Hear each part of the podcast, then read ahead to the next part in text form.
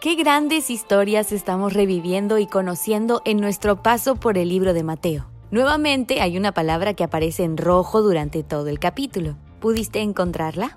Sí, la fe. La fe para sanar y perdonar al paralítico. Fe para levantar a la hija de un líder de la sinagoga.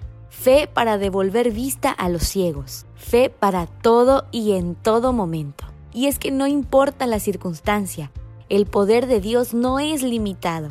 No es solo para milagros grandes, dolores de muela, de cabeza, dolores del corazón, tristezas, angustias, cambios de humor, decisiones difíciles. Dios puede con todo. Lo único que necesitamos es creer, creer que Él tiene el control, que Él hace lo que es bueno para nosotros, que su voluntad, sea cual sea, es buena, agradable y perfecta.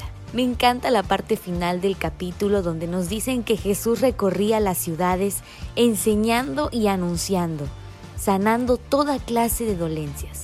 ¿Y todo por qué? Por amor. Dios quiere que formemos parte de su reino. ¿Te has imaginado así alguna vez? ¿Recorriendo ciudades nuevas hablando de Cristo? ¿Intercediendo por otros para que sean sanos por Cristo? Puedes empezar a hacerlo desde ahora. La edad no es un límite para predicar de Él. Tu ejemplo cuenta, tu voz también. Tu campo de batalla, tu campo misionero puede ser tu familia, tu escuela, tus amigos. Solo es cuestión de tomar el reto y abrazarlo a nosotros, aventurarnos a vivirlo. ¿Cuál fue tu parte FAPS del capítulo? No olvides anotarlo en tu libreta.